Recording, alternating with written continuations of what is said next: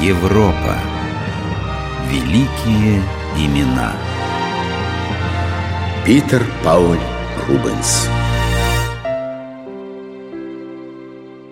Пожалуй, немного найдется на свете людей, которые без восхищения отозвались бы о фламандском художнике Питере Пауле Рубенсе или о его картинах, при том, что жил он в мрачное время, когда повсюду правили бал насилия и разорения, но все будто отступало перед солнечным талантом этого гениального живописца. Филипп Рубенс, старший брат художника, писал ему «Здравствуй, брат. Ты уехал от нас в Италию, и жизнь без тебя опустела. Это не просто словесный оборот – с тех пор, как ты родился, на нашу семью будто пролился с небес солнечный свет, и беды стали обходить стороной наш дом. Но теперь наша мать больна. Она хотела бы перед смертью повидаться с тобой. Наша мать больна? Она хотела бы перед, перед смертью повидаться с тобой. Боже мой, немедленно еду в Антверпен. Мама... Милая мама, мама, дождись меня. Любящий сын опоздал. К его возвращению домой мать уже умерла.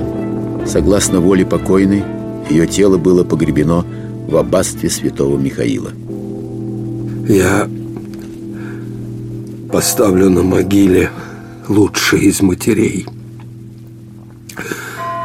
Лучшую скульптуру – которую смог изваять. Ни одна скульптура, как бы прекрасна она ни была, не сможет вернуть нам нашу мать. Кстати, Питер Пауль, ты не предупредил герцога Гонзага, у которого находишься на службе, о своем отъезде из Италии? На это у меня не было времени. Да и что мне за дело до всех этих герцогов? Да. И тем не менее, я хочу сообщить тебе, что правители испанских Нидерландов, инфанта Изабелла и эрцгерцог Альберт просили тебя посетить их. Конечно, Питер Пауль Рубенс поехал в Брюссель к правителям испанских Нидерландов. Принял его эрцгерцог Альберт. Рад вас видеть, Питер Пауль, в нашем дворце. Жена моя несколько нездорова и поручила мне встретить вас. Ах, слава о вашем таланте гремит по всей Европе, и герцог Миланский кусает локти, что упустил вас, а мы очень рады видеть вас на родине. Да-да, нам известно, какое печальное событие стало причиной вашего возвращения на родину, и мы выражаем вам наше сочувствие. Но нет же и худа без добра. Вы, наконец, вернулись домой. А раз вы здесь, то мы хотели бы видеть вас не в Антверпене, а в Брюсселе. И не просто в Брюсселе, а у нас во дворце. Короче говоря, мы хотели бы, сеньор Рубенс, чтобы вы приняли наше предложение стать нашим придворным художником. Это большая честь для меня, но... Не надо лишних слов. Мы были уверены, что вы не откажете нам. Но есть к вам и особая просьба, которая не для третьих ушей – Пройдемте в мой кабинет. Я расскажу вам об этом подробней. Правители Испании, зная об обходительной манере живописца, его знания основных европейских языков и о желании многих королей позировать лучшему портретисту Европы, решили использовать Рубенса не только как живописца, но и как дипломата, посланца по особым поручениям. Именно в таком качестве Рубенс и отправился к английскому королю – Карлу Первому. О, мой дорогой сэр Питер Пауэлл, как я рад видеть вас. Ваше Величество, я не возведен в рыцарское достоинство. Этот недостаток вскоре будет исправлен. А сейчас удовлетворите мою давнюю мечту и начните, наконец, писать мой портрет. Ваше Величество, сейчас же и приступим, но только я хотел передать вам послание моих правителей. Отлично. Я буду позировать, а вы будете рассказывать и писать меня. Так мы сэкономим много времени. Yes? Инфанта Изабелла в своем послании выражала озабоченность, возникшей напряженностью между испанскими Нидерландами и Англией. Она писала, в виду порта непрерывно крейсируют 32 голландских корабля. И легко может случиться, что между нашими флотами произойдет столкновение. Тем не менее, я полагаю, что мы будем придерживаться оборонительной тактики и первыми не нарушим мира. Но если английский флот хотя бы на шаг подвинется против флота испанского короля, тогда, поверьте, мир увидит скверную игру. О, я тоже не хочу скверной игры. Я хочу хороший портрет с моей персоны. Сэр Питер Пауэлл, можно уже посмотреть? Да-да, прошу вас. О, very well.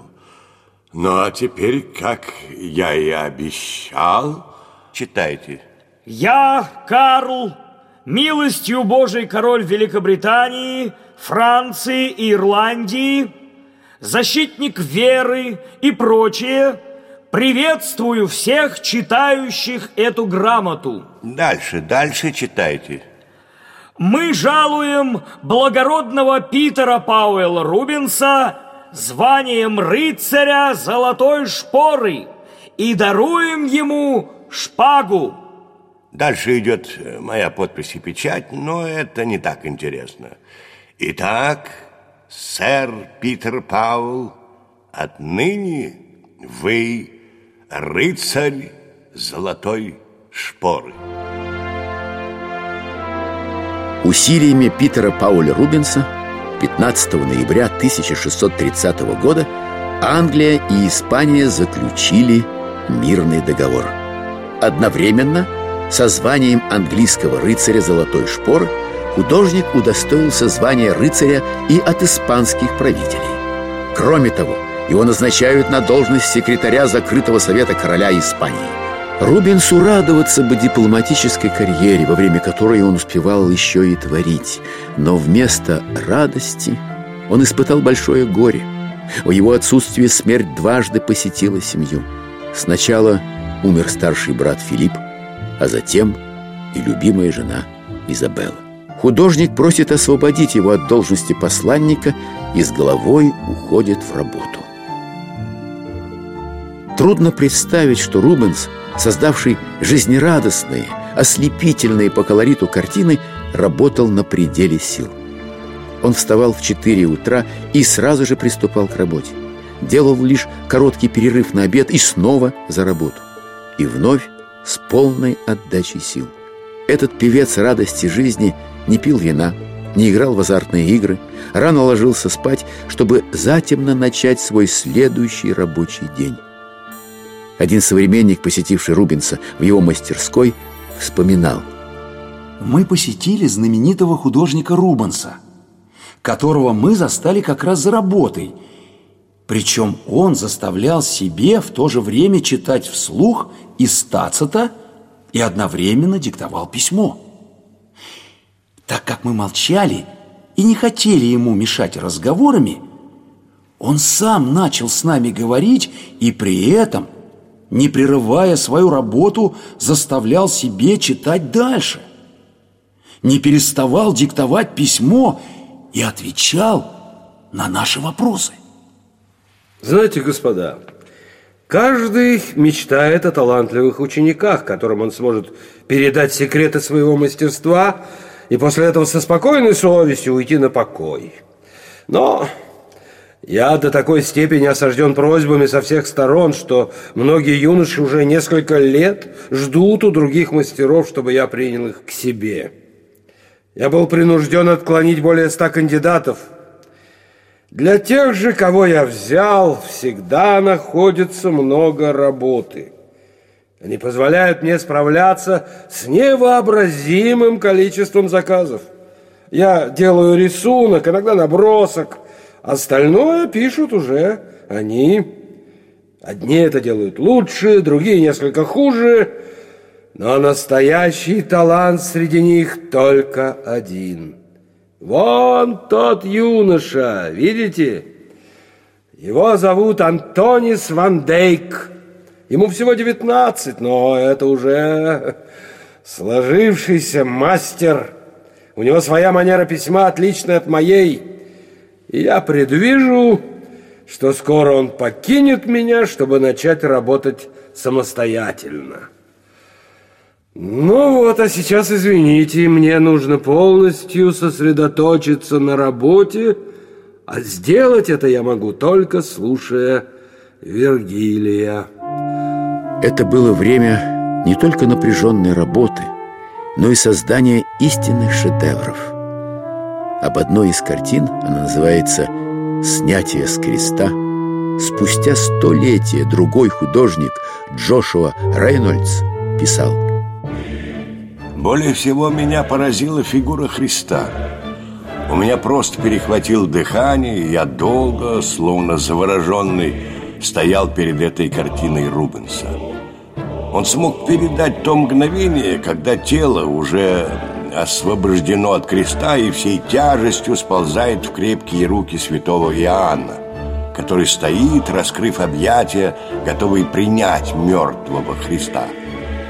Стоящая на коленях Магдалина поддерживает руками его ступни. Это тот краткий миг, когда еще никто из близких не принял на себя тело Христа. Это доли секунды перед тем, как мертвое тело окажется на протянутых к нему руках. Как можно было увидеть все это? И как можно было запечатлеть на картине это движение?